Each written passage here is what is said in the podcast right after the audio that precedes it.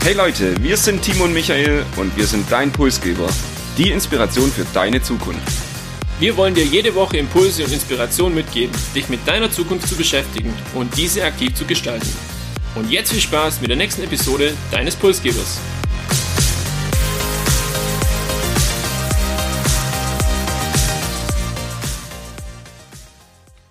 Heute geht eine kleine Serie zu Ende. Wir schließen unsere Reihe zum Buch Zukunftsrepublik. Über fünf Episoden haben wir verschiedene Visionen zum Thema Arbeit, Bildung, Gesellschaft, Gesundheit beleuchtet und natürlich auch diskutiert. Heute wagen wir ein letztes Mal einen Blick in die Zukunft in das Jahr 2030. Es geht um den Motor von Deutschland, die Wirtschaft. Wir schauen uns an, welche innovativen Ideen uns in Zukunft erwarten.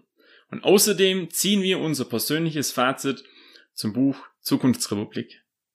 Wenn wir jetzt schon beim Thema Wirtschaft sind, Michael, was treibt dich vielleicht aktuell um zum Thema Wirtschaft? Ja, ich denke, wir erleben unzählige Disruptionen und einen sehr starken Wandel auf allen Ebenen von Wirtschaft. Auf der einen Seite viele neue Technologien, über die wir auch heute noch sprechen. Es entstehen neue Märkte. Auf der anderen Seite verschwinden aber auch Märkte und Produkte wie klassische Banken oder Reisebüros, die es vielleicht in zehn Jahren so nicht mehr gibt. Und auch ein Wandel von Wirtschaftsmacht. Heute ist es so, dass Unternehmen teilweise mehr Einfluss haben als ganze Staaten. Wie geht's denn dir? Was fällt dir zum Thema Wirtschaft aktuell ein? Ich nehme eine hohe Dynamik aktuell wahr insgesamt im Bereich der Wirtschaft. Das zeichnet sich beispielsweise durch den Fachkräftemangel aus, der weiter voranschreitet. Ich denke, jeder von uns kennt's, wenn man einen Handwerker dringend braucht und dann mehrere Wochen warten muss, dann zeigt einem das, dass einfach hier ein gewisser Mangel entsteht oder die Nachfrage auch sehr, sehr groß ist.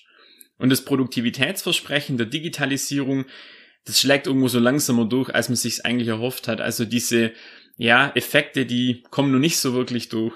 Aber vielleicht finden wir ja passende Antworten und Visionen heute im Buch Zukunftsrepublik. Und dann würde ich vorschlagen, wir beginnen direkt mit dem Buch. Das Buch Zukunftsrepublik ist mittlerweile seit Februar auf dem Markt. Wir haben das damals gleich im Februar und März gelesen und die Themen sind auch heute im Sommer keineswegs verstaubt oder veraltet.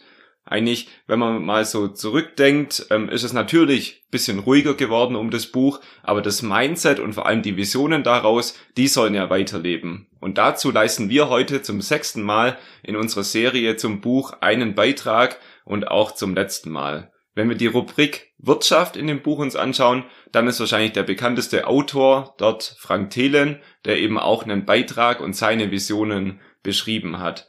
Und hier auch die Empfehlung, wie wir schon mal im Podcast das Ganze auch getan haben, an das Buch von Frank Thelen zehnmal DNA. Wir haben den Link dazu auch in den Show Notes hinterlegt. Aber genug allgemeines Geplänkel. Beginnen wir mit zwei Visionen aus dem Buch und du hast heute den Vortritt mit der ersten Vision und ich verrate nicht zu viel, es ist die perfekte Ergänzung zu der Episode Mars Mission vor zwei Wochen. Das Thema der ersten Vision ist Weltraumbahnhof. Was steckt dahinter? Wie sieht so ein Weltraumbahnhof aus und weshalb brauchen wir so ein Ding überhaupt? So ein Weltraumbahnhof ist ganz einfach gesagt eine Plattform, von welcher aus Trägerraketen starten können. Und so eine Trägerrakete, die benötigen wir, um Satelliten ins Weltall zu befördern. Beispielsweise die Ariane 5 ist so die bekannteste Trägerrakete der EU und der ein oder andere hat es vielleicht auch schon mal in der Tagesschau gehört, also dieser Name ist, denke ich, auch bekannt. Wenn man das mit einer Infrastruktur vielleicht für Autos vergleicht, dann ist so, ja, der Grundstein eben die Straße, die Autobahn, um so ein Auto überhaupt fahren zu können. Und der Weltraumbahnhof ist die Infrastruktur für diese Raketen. So eine Rakete hat ein Gewicht von mehrere hundert Tonnen und startet ähm, ja von so einem Weltraumbahnhof in die Erdumlaufbahn. Und ohne so eine Trägerrakete gäbe es halt weder Satelliten noch Menschen im All. Das muss man sich, dessen muss man sich einfach auch bewusst sein. Wenn jetzt ein deutsches Unternehmen seinen Satellit ins Weltall schicken will, dann können wir das, weil wir ja keinen eigenen Weltraumbahnhof haben, nicht selber machen, sondern dieses, dieser Satellit, der wird dann verpackt und wird an ein, in ein anderes Land geschickt, beispielsweise nach Französisch-Guyana. Dort gibt's so einen Weltraumbahnhof und von dort aus starten dann auch teilweise deutsche Raketen. Das Problem ist, der Export ist sehr teuer und der Antrag bzw. die Prüfung von jedem einzelnen Satellit kostet einfach sehr viel Zeit. Und deshalb wäre es allein schon wünschenswert, dass wir einen eigenen Weltraumbahnhof haben. Also die Vision Weltraumbahnhof klingt für mich sehr spannend und auch irgendwie galaktisch, aber das ist doch bestimmt auch sicherlich sehr teuer. Also verglichen mit anderen Investitionen ist so ein Bahnhof wirklich ähm, nicht teuer oder man kann fast sagen günstig. Er kostet ungefähr so viel wie drei Kilometer Autobahn und einige Staaten, beispielsweise auch Schottland, die verfügen schon über einen eigenen Weltraumbahnhof und Schottland, wir wissen es, ist ja deutlich kleiner wie jetzt auch Deutschland und wir sollten hier unbedingt auch nachziehen. Ich habe jetzt verstanden, okay, mit dem Weltraumbahnhof schickt man eine Trägerrakete beispielsweise mit einem Satellit in das Weltall oder in die Erdumlaufbahn. Aber warum ist das eigentlich so wichtig für uns und warum wird es vielleicht auch noch wichtiger für die Zukunft? Vielleicht sollten wir uns auch nochmal die Begriffsklärung Satellit anschauen. Also bei einem Satelliten handelt es sich ja um einen künstlichen Himmelskörper, welcher um die Erde kreist und mit Instrumenten dann eben ausgestattet ist. Viele der heutigen Bild- und Geodaten, die wir benötigen im Alltag für die Navigation, teilweise auch für Ortbeobachtungen oder auch das Wetter, die werden eben im All generiert. Und mittlerweile gibt's da so ein eigenes Data-Business im All. Es steckt enorm viel Potenzial dahinter und mit den Daten wird auch weltweit gehandelt. Also das ist jetzt nicht so, dass diese Daten bei den Ländern irgendwo sind oder dann über die EU verwaltet werden, sondern man kann hier auch frei zugänglich diese Daten eben generieren. Beispielsweise Elon Musk macht das ja mit seinem Projekt Starlink dann auch. Ich habe da auch ein ganz spannendes Startup dazu gefunden, das Live.io. Die überwachen beispielsweise die Vegetation im gesamten Streckennetz der Deutschen Bahn und das mit Hilfe von Satellitenbildern. Zuvor hat man halt die Gleise dann entweder ja zu Fuß abgesucht oder mit einem Hubschrauber, was sehr sehr aufwendig und auch kostenintensiv ist und das gelingt jetzt einfach mit einer relativ simplen Satellitentechnologie hier die Überwachung vom Streckennetz der Deutschen Bahn auch sicherzustellen. Das Fazit für mich, Deutschland braucht unbedingt einen eigenen Weltraumbahnhof. Und nach dem, was ich von dir gehört habe, würde ich dir da auch zustimmen. Ich würde sagen, kommen wir vom Weltraum zurück auf die Erde und zu unseren zweiten Vision aus dem Buch Zukunftsrepublik. Das Clean Valley im Rhein-Main-Gebiet. Was steckt dahinter? Was ist es? Zunächst mal zwei Zukunftsbranchen, die dafür relevant sind. Biotechnologie und Gentechnik oder Gentechnologie. Hinter Biotechnologie verbirgt sich eben die Nutzung von Enzymen, Zellen oder Organismen in technischen Anwendungen, beispielsweise für Medikamente oder dann Lebensmittel. Und Gentechnologie oder Gentechnik ist eben sicherlich bekannt, Veränderung und Übertragung von Erbmaterial. Und hier ein Beispiel in der Landwirtschaft wird es eben eingesetzt oder auch in der Pharmazeutik. Wir haben jetzt in Deutschland eine Region im Rhein-Main-Gebiet, eben die sich genau darauf fokussiert hat, auf diese beiden Zukunftstrends, Zukunftsbranchen, eben die Biotechnologie und die Gentechnik. Und was finden wir da in dem Rhein-Main-Gebiet? Große Unternehmen entlang des Rheins wie BASF oder Bayer, mittlerweile auch BioNTech eben. Wir haben eine hohe Entwicklerszene, viel Forschung und Entwicklung und mittlerweile auch spezialisierte Universitäten und Hochschulen, die eben Nachwuchskräfte genau in dem Bereich ausbilden. Und die Vision aus dem Buch ist jetzt eben, in dem Rhein-Main-Gebiet entsteht ein Clean Valley, das im Jahr 2030 es mit dem Silicon Valley auch aufnehmen kann und zumindest in den Zukunftsbereichen Gesundheit und Ernährung da dann ein Weltplayer wird. Wir hatten darüber auch schon in Episode 11 über BioNTech gesprochen. Übrigens bis heute eine unserer spannendsten Episoden, die eigentlich jeder gehört haben sollte. Und wenn wir dann über das Rhein-Main-Gebiet sprechen, dann würde ich sagen, binden wir auch eine Zeitung aus der Region ein, die Frankfurter Rundschau. Die hat, wie ich finde, einen sehr spannenden Artikel über dieses Zukunftsfeld Ernährung auch geschrieben über Fleisch aus dem Labor, Agrardrohnen und Vertical Farming und das packen wir euch in die Show Notes, also lest da gerne mal rein. Und ich nutze die Möglichkeit und mache nur ein bisschen Werbung für unsere nächste Episode, denn da geht es um das neue Verständnis von dem Thema Ernährung.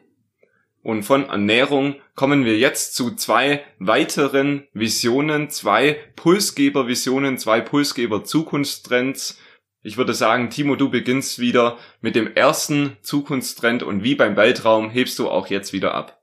Vollkommen richtig, es geht um Flugtaxis.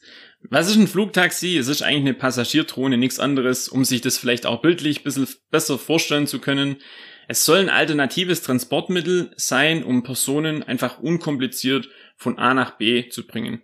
Wir kennen es, mit dem Auto steht man im Stau beispielsweise, der Zug ist liegen geblieben oder der Bus kommt nicht und man wartet vergeblich an der Haltestelle. Und genau das soll mit dem Thema Drohnen beziehungsweise Passagiertronen in der Form von Flugtaxis eben nicht passieren. Es ist eine neue Form vom Individualverkehr. Es gab jetzt schon erste bemannte Flüge auf einer Kurzstrecke und einige Startups tüfteln auch so ein bisschen an der Entwicklung und an dem Thema Flugtaxi. Es gibt allerdings zwei spannende Herausforderungen. So ein autonomer Flug ist ähnlich wie beim Auto, das autonome Fahren einfach derzeit so gut wie nirgends auf der Welt möglich oder zugelassen. Und auch das Thema Reichweite ist noch so ein bisschen ein Problem, weil so eine Drohne oder so ein Flugtaxi soll sich quasi rein elektrisch bewegen. Das hat auch ein gewisses Gewicht, das Ding. Und natürlich, wenn da Menschen drin sitzen, dann reicht's nicht, wenn es nur 50 Kilometer kommt, sondern das sollte natürlich auch über längere Strecken in der Luft bleiben können. Mehr will ich aktuell aber noch nicht verraten, denn wir haben das Thema in unserer Episode 36 mit drauf. Freut euch da drauf und da gibt's dann auch wirklich nähere und tiefere Informationen. Da würde ich sagen, das ist der perfekte Teaser und bereitet uns auch Vorfreude dann für die kommenden Wochen. Ich würde direkt weitermachen mit der zweiten Pulsgeber-Vision, mit dem zweiten Pulsgeber-Zukunftstrend, den wir heute noch ansprechen wollen. Der 3D-Druck. Im Juli wurde das erste Haus aus einem 3D-Drucker in Deutschland fertiggestellt und das war für uns Anlass, sich mit dem Thema mal genauer zu beschäftigen. Der 3D-Druck bzw. die Technologie steht eigentlich noch ganz am Anfang und ist sicherlich eines der interessantesten Zukunftstechnologien und Zukunftsinnovationen. Was sind die Vorteile? Beispielsweise dieses Familienhaus in NRW, das jetzt im Juli fertiggestellt wurde, hat nur 100 Stunden Druckzeit benötigt. Also in vier Tagen war das praktisch mit einer additiven Fertigung fertig gedrucktes Haus, eben mit einer Betonmischung. Und weitere Vorteile Unabhängigkeit, das heißt, ich kann das vor Ort machen, ich bin nicht weltweite Lieferketten abhängig oder auch viele neue Anwendungsgebiete, die eben durch den 3D-Druck entstehen. So werden heute beispielsweise schon Zahnkronen ähm, aus dem 3D-Drucker gedruckt oder auch viele chirurgische Instrumente und Werkzeuge.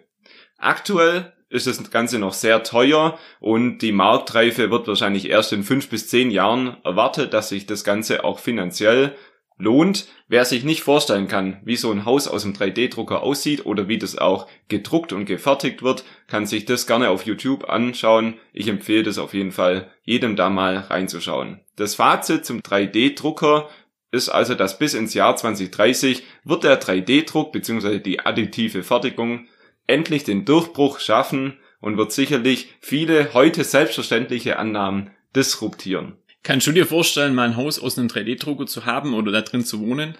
Ja, ich bin grundsätzlich, würde ich mal sagen, ein technologieoffener Mensch. Also warum nicht? Ich kann es mir auf jeden Fall vorstellen. Man muss natürlich dann schauen, diese Beton-Sichtweise ähm, oder diese Betonoptik, gefällt die einem innen wie außen? Das sind sicherlich Fragen, aber die kann man dann auch in fünf Jahren sicher noch beantworten. Und ich denke, auch da gibt's Möglichkeiten, die dann anders zu verkleiden. Es geht ja um den Bau aus dem 3D-Druck.